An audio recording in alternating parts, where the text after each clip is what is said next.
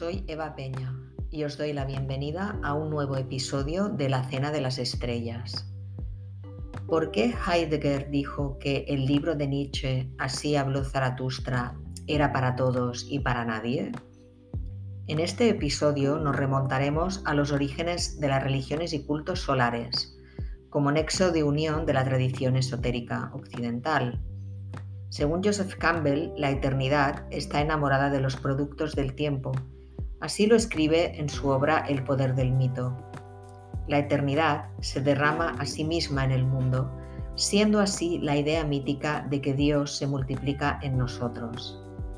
Para Oswald Spengler, en su obra La decadencia de Occidente, que publicó en 1916, y apoyándose en Nietzsche y en Goethe, demuestra o trata de demostrar la quiebra de las filosofías continuistas y totalitarias de la historia, defendiendo la discontinuidad y oponiéndose a la idea judio-cristiana de una historia universal, lineal y progresista. Cuestiona el monopolio de esta narrativa y protesta contra el esquema que une la Edad Media y la Edad Moderna en un bloque, frente a una antigüedad que es tratada como si fuera la prehistoria, es decir, despreciándola a partir de un argumento, como podría ser, por ejemplo, aducir que se sustenta en el sistema tolemaico. Spengler es uno de los autores que ensalza el pluralismo de las culturas antiguas y defiende su esquema cosmológico, que no es mesiánico, sino que contempla la decadencia y la caída, por lo que queda descartada la pseudohistoria lineal. El concepto cíclico de la historia, la oposición entre contrarios como dinámica, es algo que encaja con las tesis y el enfoque de este podcast. Con esta base heraclítea, por decirlo de alguna manera, cobra relevancia el papel de las corrientes esotéricas y de las figuras de los iniciados. Veremos en este episodio que en la Grecia helénica están reconocidos tres adeptos, Orfeo como iniciador de la religión griega, Pitágoras como organizador de la ciencia esotérica y Apolonio de Tiana como estoico moralizador y mago popular. Pero antes, me parece muy interesante comentar brevemente la idea de las similitudes históricas de Spengler. Así, por ejemplo, la plástica artística de la Grecia clásica se puede asimilar con la música instrumental occidental y análogamente en el budismo hindú se hallan paralelismos con el estoicismo romano. Estas similitudes son para Spengler morfológicas y le permiten tomarse la licencia de llamar contemporáneos a dos hechos históricos que se despliegan en diferentes tiempos y culturas, al producirse en un contexto relativamente análogo. En esta línea de razonamiento podemos afirmar que Pitágoras es contemporáneo de Descartes y en esta misma tesis, Sorokin, igual que Schumpeter, también a principios del siglo XX, se interesan por la similitud de los ritmos socioculturales, más que por una sucesión de etapas que no les convence. Sorokin describió los sistemas socioculturales en tres fases. La fase ideacional, que sería más espiritualista, la fase visualista, que correspondería al sensualismo, por decirlo de alguna forma, y finalmente la fase idealista, que sería una etapa conceptual donde se alcanza el equilibrio a modo de síntesis. Por tanto, tenemos a Spengler y a Sorokin como críticos de la historicidad unidimensional. Y esta idea también nos viene bien para el podcast donde estamos más cerca de René Guénon en su crítica al objetivismo totalitario y la linealidad histórica. Defiende la necesidad de distinguir tres niveles de conocimiento, Deus, Homo y Natura. Refuta el positivismo de Comte, que establece que el yo pienso es positivo, mientras que desprecia al yo pienso en múltiples direcciones que unifica el universo y el ser. Para Guénon, el positivismo reduce el humano a la voluntad primaria de captación de los hechos sensibles, en sintonía con esto, hay una bella defensa que realiza Levi Strauss del pensamiento salvaje, quien escribe textualmente, nos privaríamos de todos los medios para comprender el pensamiento mágico si pretendiésemos reducirlo a un momento o una etapa de la evolución técnica y científica.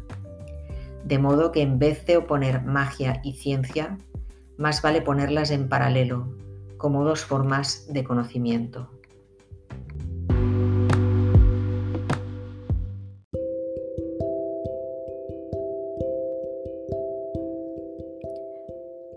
Es pertinente aquí preguntarse si cada uno de nosotros se desgarra en dos mitades, siendo la del cuerpo la que tiene primacía en el imperio del método, mientras el otro orden del ser queda como un mero punto de vista.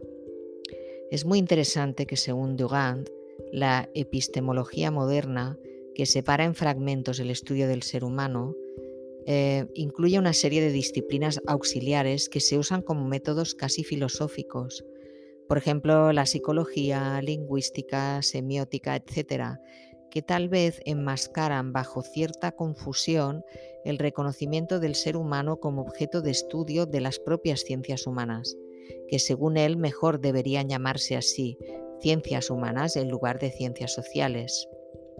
Todo esto se puede vincular de una forma bastante sencilla con lo que Jung llama el proceso de individuación, una vez reconocidos los arquetipos, que desemboca en el amor fati de Nietzsche.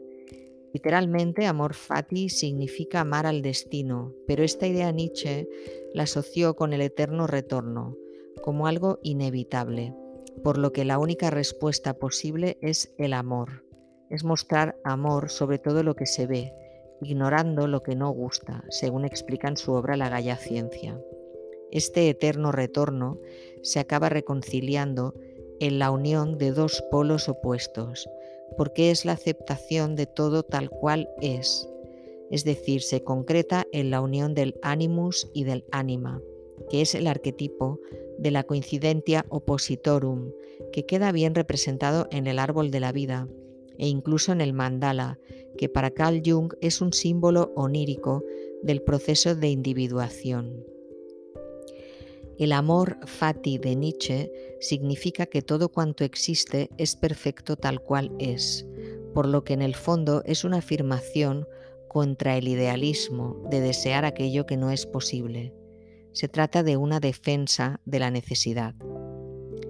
Hablábamos antes de la historia de la humanidad. Según Max Weber, la lucha está en la base de la condición humana y en toda actividad humana hay un antagonismo de valores. Es un antagonismo pluralista que quedaría reflejado en la teogonía politeísta de los griegos, idea que también recuperó Nietzsche, que dice que este politeísmo es responsable de que las consecuencias de los actos humanos sean paradójicas. Por ejemplo, en su obra La ética protestante y el espíritu del capitalismo, Weber establece una paradoja, la contradicción entre un puritanismo que prohíbe el consumismo y ensalza el poder salvífico del trabajo, frente a una capitalización de bienes y una moral puritana que justamente crea las condiciones para que pueda fructificar el capitalismo. Por supuesto, la paradoja es inherente a lo humano, pero lo religioso a lo largo de la historia ha vivido varias paradojas también. Ha habido siempre una tendencia a segregarse por sucesivas corrientes contestatarias que se van generando en el seno de, la, de las manifestaciones religiosas. Por ejemplo, Felipe Neri en el siglo XVI forzó una reforma interna del catolicismo. También los chiitas fuerzan reformas en el islamismo o las sectas en el budismo mahayana, igual que los cabalistas en el judaísmo. Esto se concreta, se concreta en sectas o en cismas. Son procesos que ocurren en dos tiempos. El tiempo sagrado, como describe Mircea Eliade, y el tiempo profano del devenir de la historia.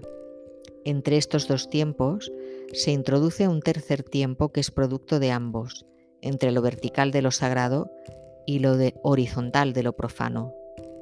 Esta idea, de nuevo, va en contra del determinismo histórico.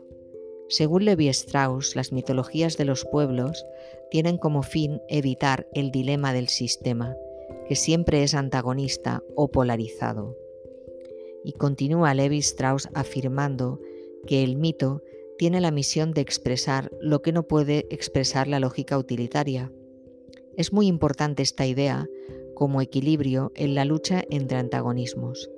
Así se entienden, por ejemplo, los dioses de múltiples caras, o simplemente podemos recordar la tríada capitalina romana que incluye a dos diosas femeninas, a Minerva y a Juno, al lado de Júpiter.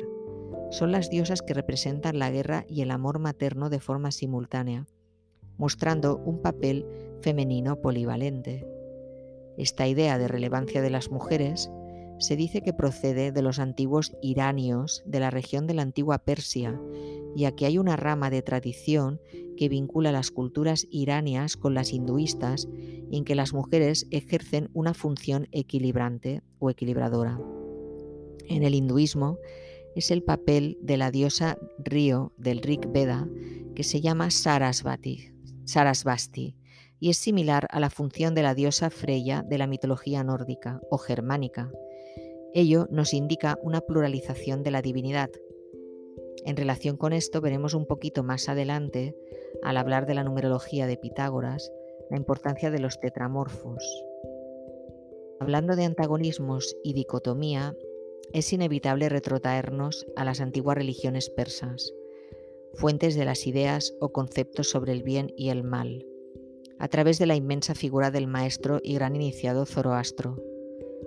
La división tradicional del hombre sometido a una intensa lucha entre el bien y el mal se ha ratificado en el psicoanálisis contemporáneo, que ha verificado en cierta forma que detrás de la conciencia pulula un inconsciente dividido. El Evestrum que decíamos en otro episodio de Paracelso, dije que este Evestrum sería el yo intermedio o el mediador que une cuerpo y espíritu.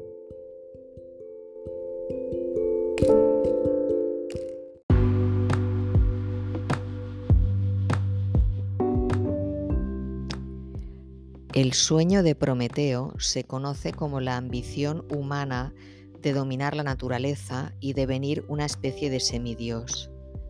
Prometeo se revela y consigue entregar la llama del fuego a la humanidad, pero ello es causa de su destrucción y también de su regeneración, ya que se convirtió en indestructible, siendo finalmente liberado por Hércules cuando su corazón está a punto de ser devorado por un águila. Más allá de la narrativa del mito, Prometeo hizo un papel de mediador entre los humanos y los dioses, lo que es un sueño de unidad, que se refleja en la idea de triunfo de la unidad al más puro estilo de Descartes o del pensamiento cartesiano. Frente a esta idea del triunfo de la unidad en la historia humana, lo que ha dominado es el conflicto, el cambio continuo debido a la tensión, tal como la describió Heráclito y esto es lo que Weber define como un politeísmo de valores. La idea de unidad hoy en día se considera un reduccionismo filosófico. Según Dugand, las filosofías unitarias son el cartesianismo, el positivismo y el marxismo, que promueven un clima unitario y totalitario que se ve patente en las ciencias físicas y en la química del siglo XIX, cuando se defendía que solo había un tipo de positividad incuestionable, del mismo modo que Descartes había creído que solo había un método científico para conducir adecuadamente la razón. Esta idea se trasladó en su momento a la sociología y finalmente se acabó por reducir el hecho sociológico a un sistema totalitario, cerrado, monolítico, el cual expulsa sus contradicciones y sus alteridades, y desde ese momento se empezará a pensar en la sociedad ideal en términos de no contradicción, esta sociología positivista se encuentra en el germen de lo que han sido las sociedades totalitarias. Para Nietzsche, los valores de la cultura europea están impregnados de tres elementos esenciales, esencialmente, el cristianismo, el socialismo y la democracia igualitaria. Por lo que estos tres serán objeto de su crítica al defender siempre la idea de un hombre sustentado sobre la libertad de su espíritu, y no sobre el espíritu del rebaño. En el libro que protagoniza este episodio, califica al Estado como el más frío de todos los monstruos, y más frío es cuando afirma una mentira tan grande como yo soy el Estado, yo el Estado soy el pueblo. Finalmente acaba por denunciar que el Estado es una gran trampa para los humanos que miente ya lo haga en la lengua del bien o en la del mal, y posea lo que posea, es por, y que posea lo que posea es debido a que lo ha robado. Además considera que el Estado es el nuevo ídolo al que muchos han, venido, han vendido el brillo de su virtud, llamándolo un atavío infernal. Esta idea la desarrolla en el capítulo que se titula Del nuevo ídolo. Para Nietzsche, la vida se sustenta en el concepto de la voluntad de poder, al que da preponderancia para superar la ética del esclavo, puesto que previamente al poder se han de quebrantar los valores dominantes. En este sentido, su obra, Así habló Zaratustra, establece una escala de valores esenciales en relación con el bien y el mal, al afirmar que el sumo mal forma parte de la suma bondad y de ahí nace la voluntad de poder, que es la voluntad creadora. De esto habla en el capítulo de la superación de mí mismo.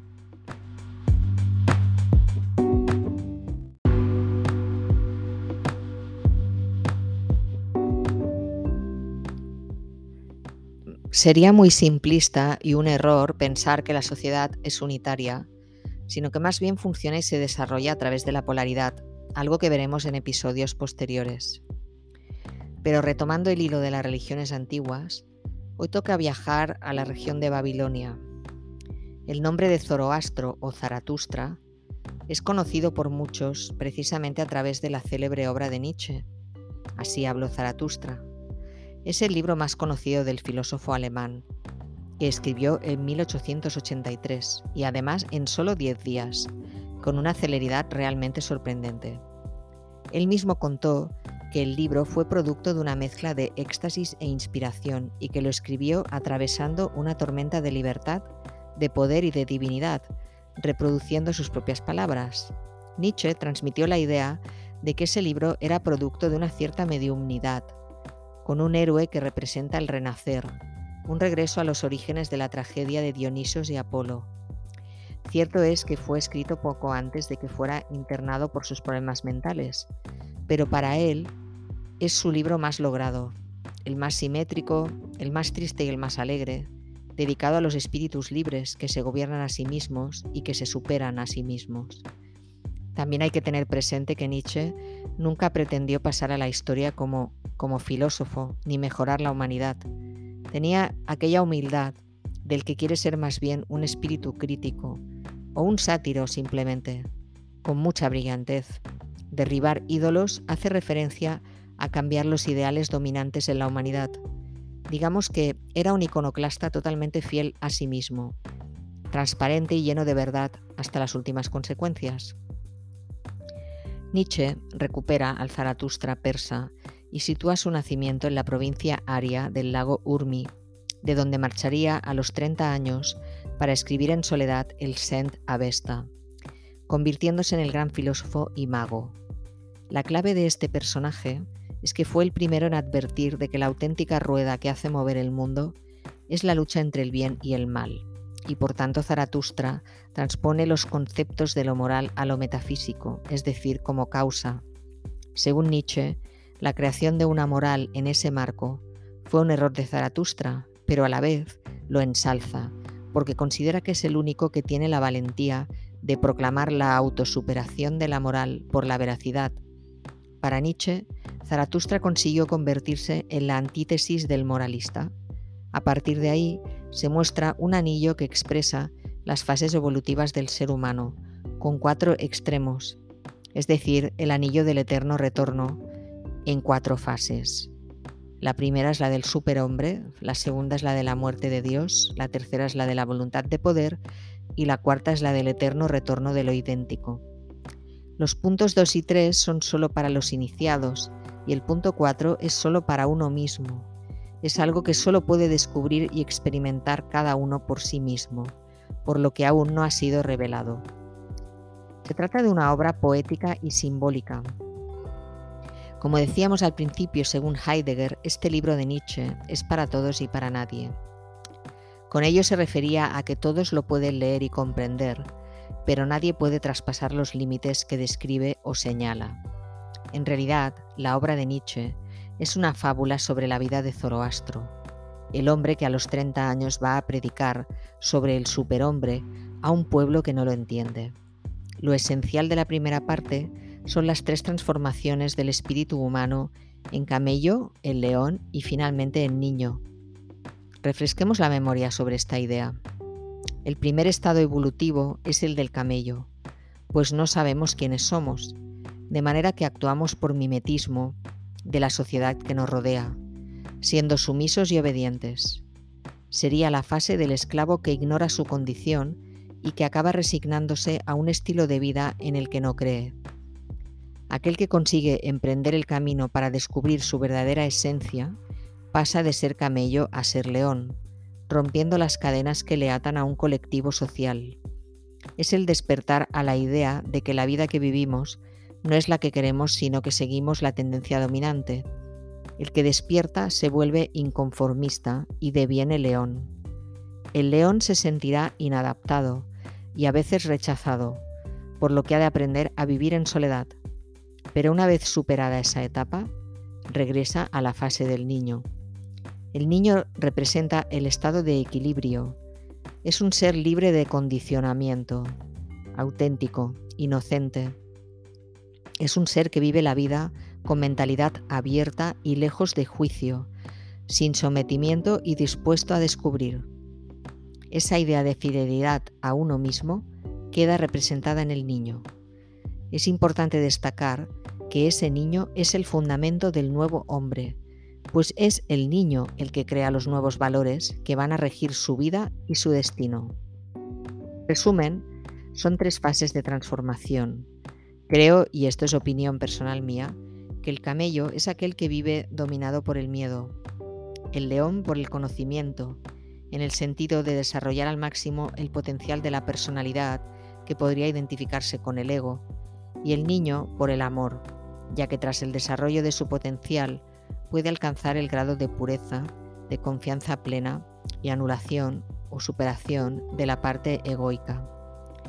El niño de Nietzsche podría compararse con el niño interior de la nueva era, o también con el yo superior de las filosofías trascendentales.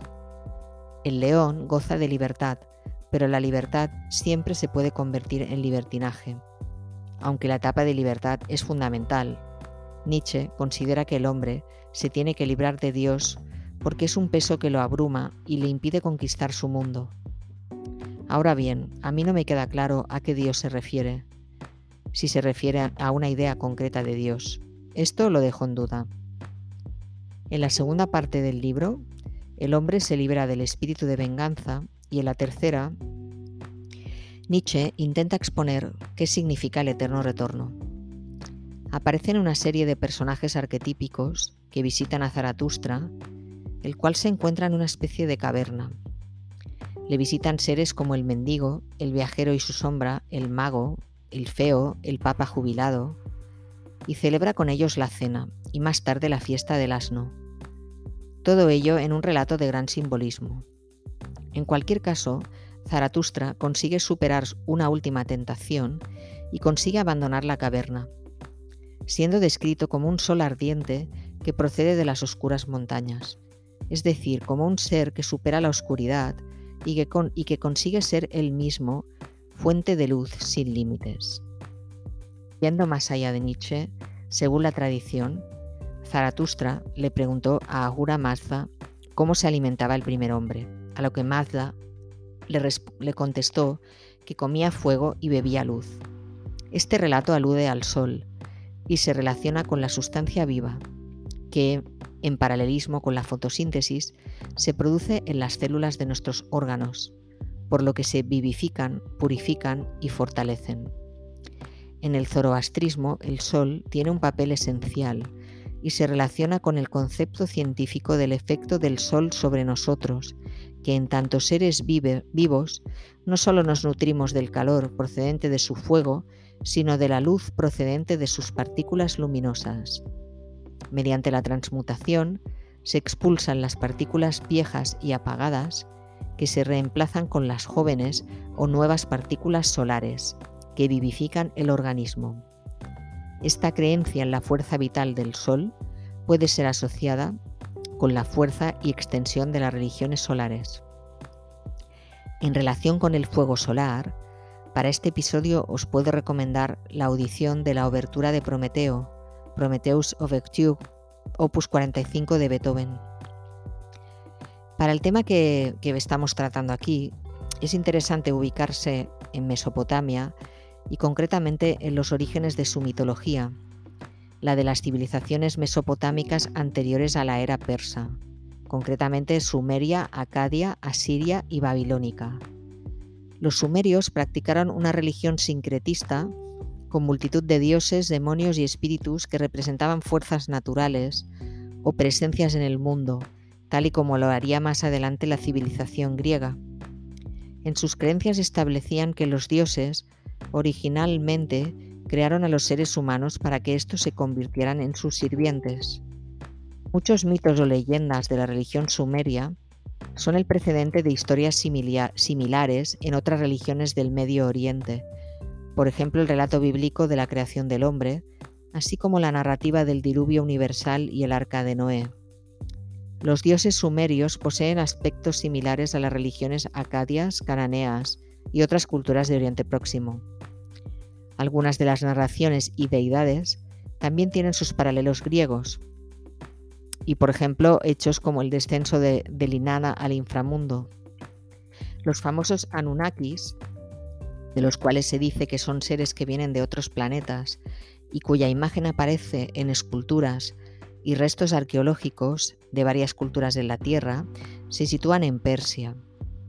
Los Anunnakis, que es una antigua transcripción acadia por el sumerio Anuna, que significa hijos de Anu, son un grupo de deidades sumerias y acadias, identificadas en los textos con los Anunas y los Igigis, dioses menores.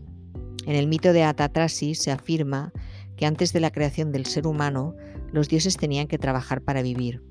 Entonces los Anunas lograron que una categoría de dioses inferiores, los Igigis, trabajaran para ellos hasta que se rebelaron y se negaron, cuando en ese momento decidieron exterminarlos. Enki creó a la humanidad para que ésta asumiera la responsabilidad de realizar las tareas que los Igigi habían abandonado y a través del culto suministrarían alimento y oro a los dioses. Enki en Babilonia es el equivalente a Prometeo en la mitología griega. De ahí que os haya sugerido la audición de esta pieza de Beethoven. En el poema Enuma Elis fue Marduk quien creó la humanidad y después repartió a los Anunas entre el cielo y la tierra y les asignó distintas tareas. Seguidamente los Anunas, agradecidos a Marduk, fundaron Babilonia y edificaron un templo en su honor llamado Esagila. En el poema de Gilgamesh, la morada secreta de los Anunas estaba en el bosque de los cedros. En la versión sumeria del viaje de Inanna a los infiernos, los Anunas ejercen una labor de jueces del inframundo. Tras estos antecedentes en la antigua religión iraní, emerge el zoroastrismo que se caracteriza por ser el primer intento de imponer cierto monoteísmo, como hiciera Akenatón en Egipto en el siglo XV a.C. La aparición del zoroastrismo no está claramente delimitada en el tiempo, puede ser entre 15 y 13 siglos antes de Cristo, y de ser cierto sería casi contemporánea al reinado de Akenatón en Egipto. Digo cierto monoteísmo, ya que el dios supremo era Ahura Mazda, el señor de la sabiduría y de la luz, antagonista en este sentido de Angra Mainyu, el espíritu de la destrucción y del caos, el líder de aquellos espíritus oscuros que, según el orientalista del siglo XIX Martin Haug, son emanaciones destructivas del acto creativo de Ahura Mazda. En aquella época se consideraba que era imposible que un solo dios pudiera atender a todas las necesidades y problemas humanos, lo que explica la resistencia del pueblo al monoteísmo, como había padecido Akenatón en Egipto. Según el antropólogo James Fraser, en su libro La rama dorada, de 1890, destaca que en la antigüedad preocupaban más las fuerzas oscuras, que estaban detrás de los males que aquejaban a la humanidad, como catástrofes, a los cuales trataban de calmar mediante sacrificios, algo similar a lo que ocurría en Egipto, donde el mal estaba encarnado en la figura de, Set. El zoroastrismo se denomina así obviamente por su profeta, cuyas enseñanzas quedaron transcritas en el Avesta. Al instaurar Zoroastro a Ahura Mazda como Dios supremo y también como creador de todo cuanto existe, las otras doce divinidades tradicionales del panteón de los persas se convirtieron en manifestaciones protectoras de distintos aspectos de la vida, como Mitra, dios del sol, naciente y protector de los pactos y contratos, y responsable del orden cósmico. El dios Mitra es tan importante porque es el guía hacia la verdad, que ellos denominaban Asha. Ahura Mazda es el más poderoso contra las fuerzas de la oscuridad, y se le presenta con una carroza tirada por, por caballos blancos. Además era dispensador de la gracia divina, o Far, que otorgaba la legitimidad al gobierno de un monarca. En Occidente conocemos mucho a Mitra y ello se debe a que la religión romana lo incorporó a partir de sus campañas militares en Persia. Ahora bien, en el culto romano, Mitra es una deidad astrológica y se vinculó con las celebraciones secretas y mistéricas, es decir, para los iniciados, fundamentado en la creencia en el dualismo mazdeísta. Estas celebraciones las realizaban en cuevas, conocidas como mitreos, repartidos por gran parte del Imperio romano, incluido uno en Córdoba, en España, siendo el más conocido el del Muro de Adriano en Escocia y el mitreo de San Clemente en Roma. El mitraísmo en el Imperio romano se extendió desde el año 70 de nuestra era hasta casi el siglo IV y tiene bastante recorrido en las representaciones artísticas como pinturas y esculturas que lo muestran transportando una roca a su espalda, algo que recuerda al Atlas griego. Hay una imagen de Mitra surgiendo de un huevo que podría ser un anillo zodiacal. Esta imagen entronca con Fanes, un dios del culto a Orfeo, del orfismo, que surgió del huevo cósmico para dar existencia al universo en el sentido temporal, aunque la imagen central del mitraísmo es la que representa al Mitra Tauroctonos, en el cual Mitra sacrifica a un toro. Según Franz Cumont, el toro representa a Arimán, el dios del mal, que sería sustituido por el propio Mitra. Otra interpretación es la de David Ulansey, la representación del taurotono significaría que Mitra es tan poderoso que puede transformar el orden del universo, ya que el toro simbolizaría la constelación de Tauro, donde se situaba el Sol en el equinoccio de primavera, cuando empezaron los estudios astrológicos en Mesopotamia, algo que se sitúa en el siglo IV a.C. La muerte del toro señalaría el fin de la era astrológica de Tauro. Joseph Campbell ha estudiado el mitraísmo y establece siete niveles de iniciación basados en los siete planetas que se conocían en la época, incluyendo la Luna. Estos niveles de iniciación tenían nombres evocadores como Corax o cuervo, Ninfus o desposado, Miles o soldado, Leo o león, Perses o persa, Heliodromo o emisario solar y Pater padre. La mayoría de miembros solo alcanzaban el cuarto nivel, el del león. Muy llamativamente, estos niveles de iniciación los conocemos gracias a un texto de San Jerónimo. El mitraísmo cayó por varias razones, principalmente porque no tenía una estructura jerarquizada y sobre todo, creo yo, porque excluía a las mujeres. El cristianismo, como sabemos, cuajó mejor con las ansias expansionistas del imperio al favorecer la creación de una estructura jerárquica. Cuanto al Avesta, es la colección de textos sagrados de la antigua Persia, redactados en la lengua Zend, una mezcla de sonidos primigenios conocidos en distintos idiomas de la época y corpus del zoroastrismo.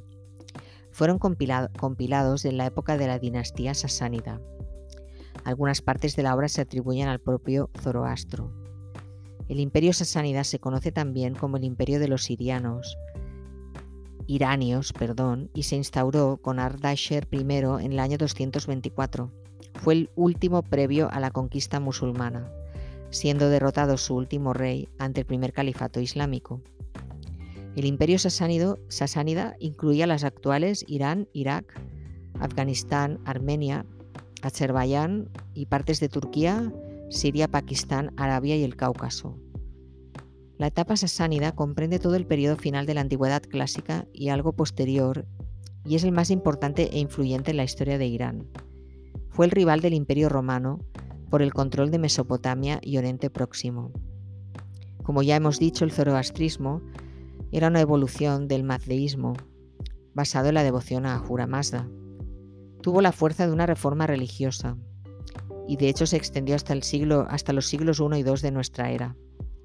Para los estudiosos, esta religión se puede vincular con el hinduismo, porque ambas tenían el dios Sol, llamado Mitra, que entre los iranios pasó a ser el hijo de Dios, favoreciendo finalmente el culto a Mazda en detrimento del culto a Mitra. En los libros de Heródoto cuenta que en sus viajes a Persia identificó prácticas que correspondían al zoroastrismo, como la exposición de los muertos. Según el mismo Heródoto, los magos eran una de las seis tribus del imperio de los Medas. Son los pueblos medas que luego se anexionaron a Persia. Los zoroastrianos creían que el mundo fue creado y está gobernado por un solo Dios, y que los humanos están siendo probados en cuanto a su capacidad de superar las tentaciones del mal.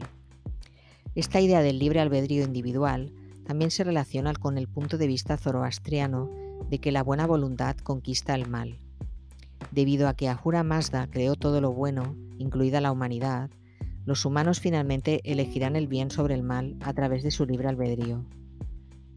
Lo más importante es la creencia en esta, en esta libertad del libre albedrío y en, todo, y en todo su aspecto del culto solar. Digamos que son los dos aspectos más, eh, más influyentes del zoroastrismo.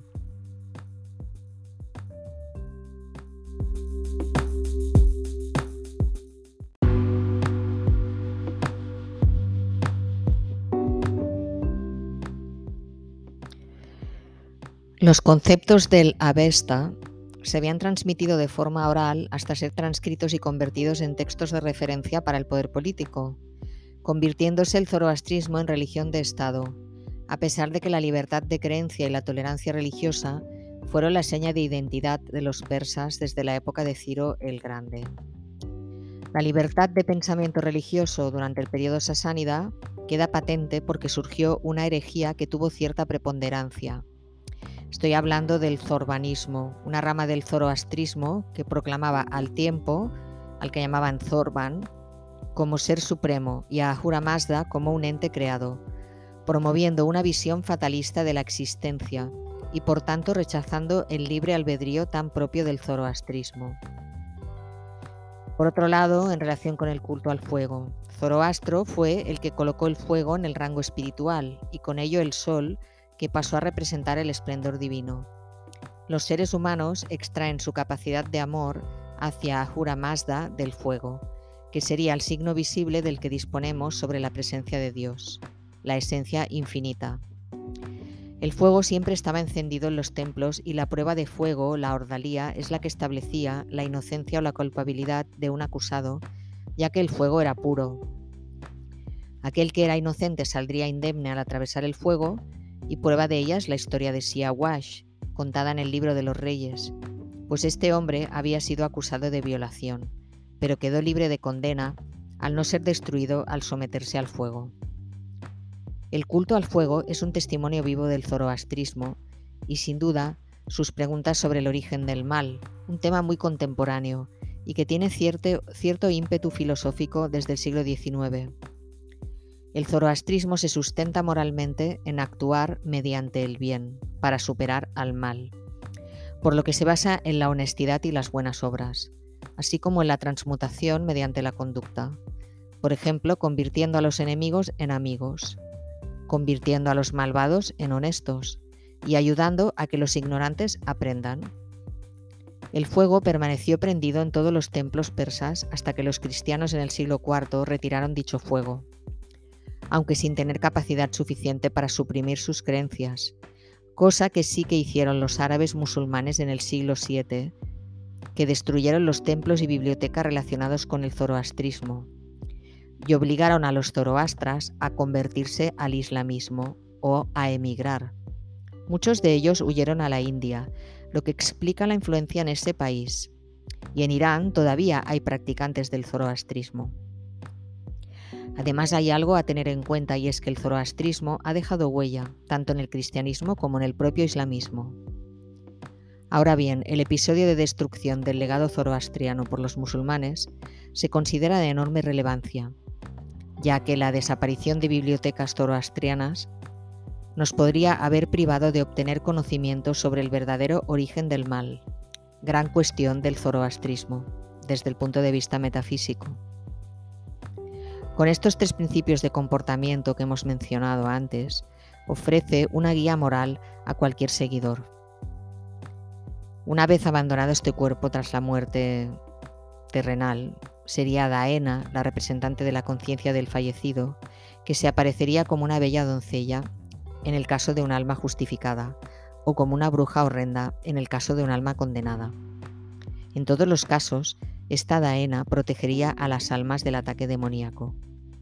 También existía una especie de purgatorio, Hamistakan, para las almas cuyas acciones buenas y malas estuvieran a la par. Las que hubieran vivido de acuerdo a la luz irían al paraíso, llamado la casa de la música, mientras las que habían vivido en oscuridad eran lanzadas a la casa de las mentiras, donde sufrían toda clase de tormentos. Había ocho niveles en total, cuatro en descenso hacia el infierno y cuatro en ascenso hasta llegar a la altura de Ahura Mazda, quien, como la bondad última, no dejaría a ninguna de, sus creaciones en el infierno eterno, por lo que tras la llegada de un redentor que traería el bien a todos, llamado Saoshiant, en el fin de los tiempos todas las almas se reunirían con Ahura Mazda. Por motivos de espacio, esta narración continuará en el siguiente episodio, donde además del orfismo, se abordará a fondo la figura de Pitágoras y la relevancia de la escuela de Crotona y cómo han llegado aquellos conocimientos hasta nuestros días. Como siempre, me despido enviando mucho amor.